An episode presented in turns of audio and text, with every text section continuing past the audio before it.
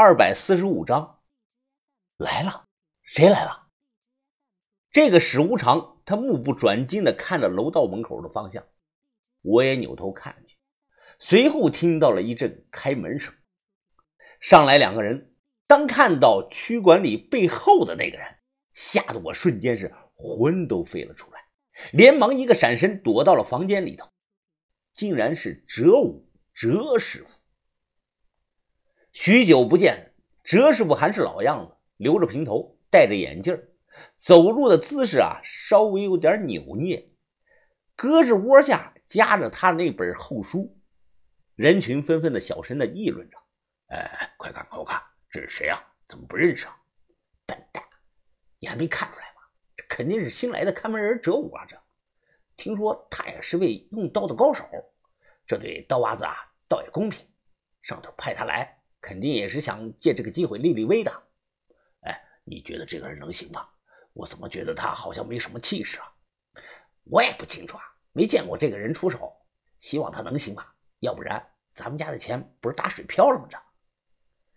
这里关的都是三教九流之人，被关的太久了，大多数人心里都藏着那股戾气。刀娃子敲响了战锣，无疑就像是火苗碰到了干柴，瞬间点燃了气氛。干娘的，刀娃子好样的！什么看门人啊，什么第一高手啊，全砍死他们！哎，来来来啊，想发财的都买定离手啊，买定离手！有赌徒开了个盘当庄家。嚷嚷着快下注！这些人虽然口头大声的说支持刀娃子，但几乎无一例外，全都买的是看门人赢。有下五块的、一块的，甚至还有几毛钱的。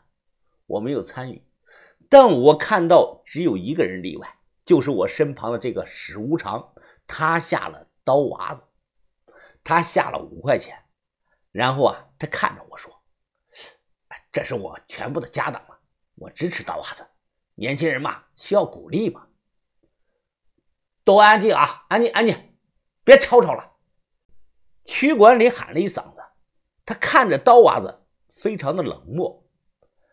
长春会的会规啊，公平对决，生死由天，绝不后悔。刀娃子死死的盯着哲师傅，眼神坚定的回道：“绝不后悔。”好，接你的刀。一把套着皮鞘的这个苗刀隔空飞了过来，刀娃子一抬手，稳稳的抓住了长刀。他眼神怀念，轻抚着刀身，喃喃的说道：“，好兄弟啊，我们有二十多年没见了。这个刀很长，目测有一米五左右。在摸到刀的那一刻，刀娃子的眼神变得是犀利无比。只见他单手将长刀背在了身后。”大拇指猛地向上一弹，当！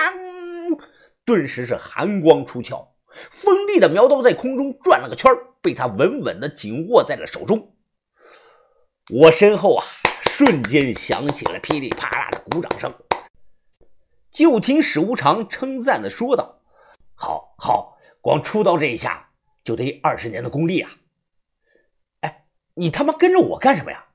谁跟着你了？你藏进来干什么呀？见不得人啊！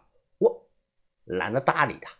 这个人身上总有股臭味我赶紧离他远了点我藏在门后，探头出去看。现在太早，哲师傅立场不明，我还不能暴露。刀娃子人刀合一，往那儿一站，似乎是毫无破绽。他用刀尖指着前方，冷漠地说道：“来吧，别留手。听说你也是用刀的，你的刀在哪里？”哲师傅也不废话，当场打开了后书，取出了他那把七八寸的折叠小刀。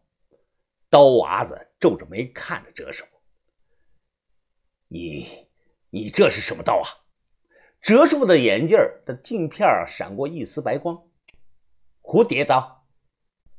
人群中啊，就有人喊起来了：“一寸长，一寸强！我看刀娃子啊，占优势了。”这，没错，我看也是这个理儿。唯独这个史无常啊，他面露异常，他看着哲师傅，他自言自语的就说呀：“刀娃子要很小心啊，这个人非常强。”看客自动的后退，把宽阔的走廊就让了出来。刀娃子双手握刀，口中暴喝了一声：“举刀便砍，气势惊人呐。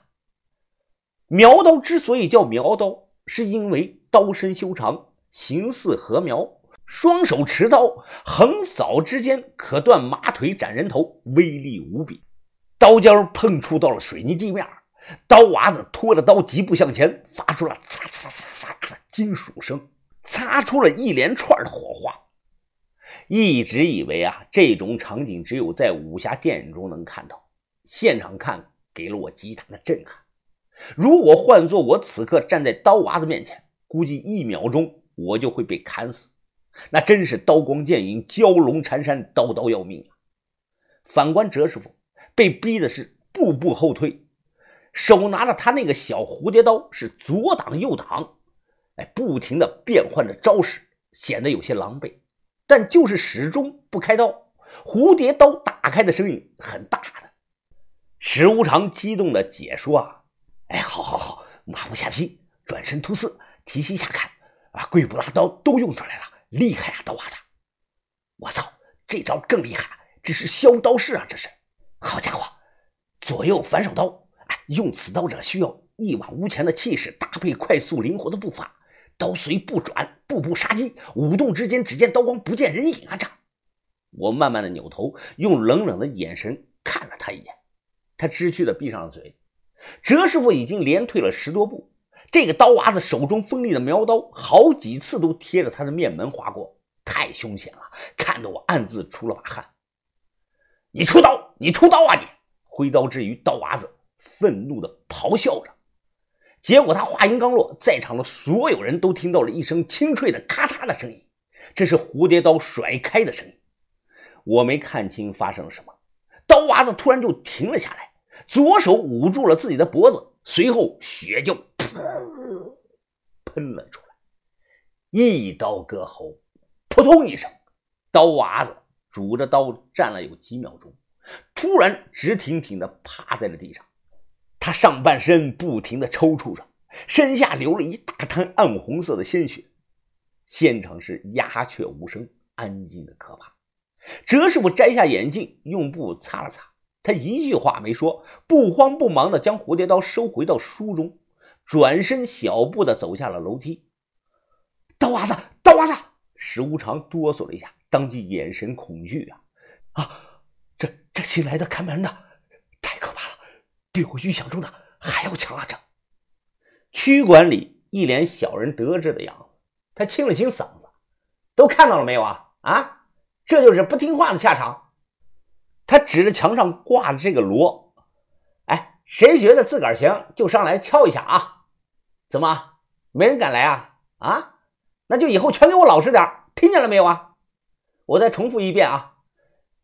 郑会长当初建这个精神病院。”他的本意不是为了禁锢你们，而是为了保护你们，让你们多活几十年。所以啊，你们最后的归宿都一样，只能老死在这里。听到了没有？